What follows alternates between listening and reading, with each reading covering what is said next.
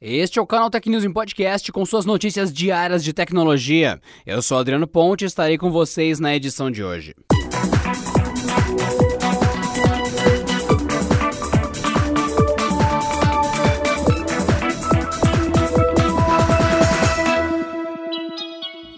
Diretora financeira da Microsoft, Amy Hood, afirmou que o Xbox Series X deve mesmo chegar às lojas em novembro. A executiva respondeu apenas com um sim à pergunta da repórter Diana Bass, que durante um evento perguntou se o lançamento do novo videogame da empresa ainda estava planejado para o penúltimo mês desse ano. A expectativa de que o console chegue nas proximidades do feriado de Ação de Graças, ou seja, uma ou duas semanas antes do dia 26 de novembro. É uma data que faz sentido não só por ser um período fortíssimo para o varejo norte-americano, como também pela tradição. Xbox, Xbox 360 e Xbox One foram lançados no mesmo período assim como o PlayStation 3 e o PlayStation 4 da rival Sony. Além de aproveitar a Black Friday e a Cyber Monday, tradicionais datas de compras de bens de consumo e eletrônicos, o novo Xbox terá um mês para engrenar as suas vendas para o Natal, quando muitas crianças, com certeza, pedirão os novos videogames para o Papai Noel. A expectativa é de que a Microsoft anuncie a data e preço do Xbox Series X, assim como eventuais modelos do console, ainda nesta quinta-feira, durante o Xbox Games Show Fique ligado aqui no canal Tech para saber tudo. O Facebook anunciou nesta quinta-feira que usuários da rede social poderão iniciar transmissões ao vivo a partir de reuniões do Messenger Rooms. A novidade permite transformar uma videoconferência com até 50 participantes em uma live que pode ser acompanhada por muito mais pessoas. A transmissão pode ser feita tanto em perfis pessoais páginas de produto ou grupos do Facebook. A live pode ser iniciada pelo organizador da videochamada, que pode usar sua página para convidar espectadores.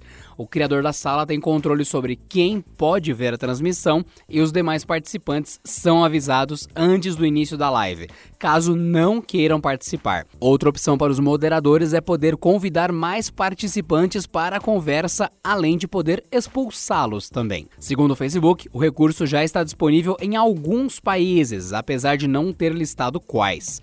A empresa anunciou que em breve a novidade será oferecida em todas as regiões onde o Messenger Rooms já funcionava. Isso valerá tanto nos aplicativos mobile da rede social e Messenger, quanto na versão web de ambos voltada aos PCs.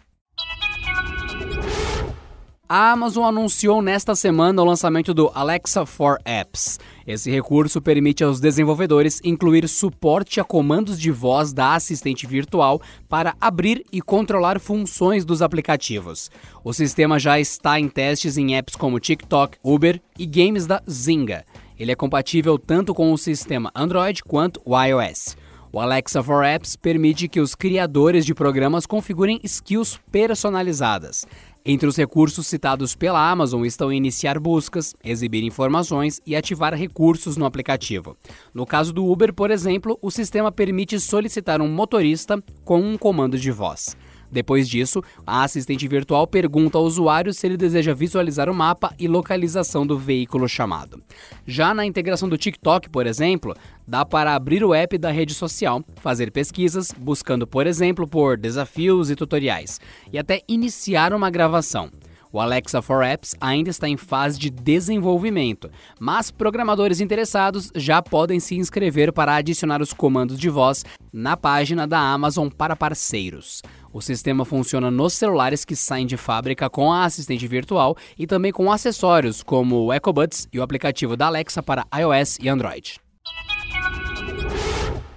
A Microsoft divulgou na última quarta-feira seus resultados financeiros referentes ao quarto trimestre do seu ano fiscal. E, graças aos seus negócios na nuvem, representados pela divisão Azure, ou Azure em bom português, a empresa conseguiu superar as expectativas do mercado. Em documento, a empresa afirma que o Azure ultrapassou os 50 bilhões de dólares em receita anual pela primeira vez esse ano. O faturamento da divisão cresceu 47% em relação ao ano anterior. Já o lucro líquido no último trimestre da Microsoft chegou a 1,46 dólares por ação, com receita de 38 bilhões de dólares, um aumento de 13% em relação ao ano anterior. Os analistas do mercado financeiro esperavam ganhos de 1,30 37 dólares por ação e receita de 36,5 bilhões de dólares.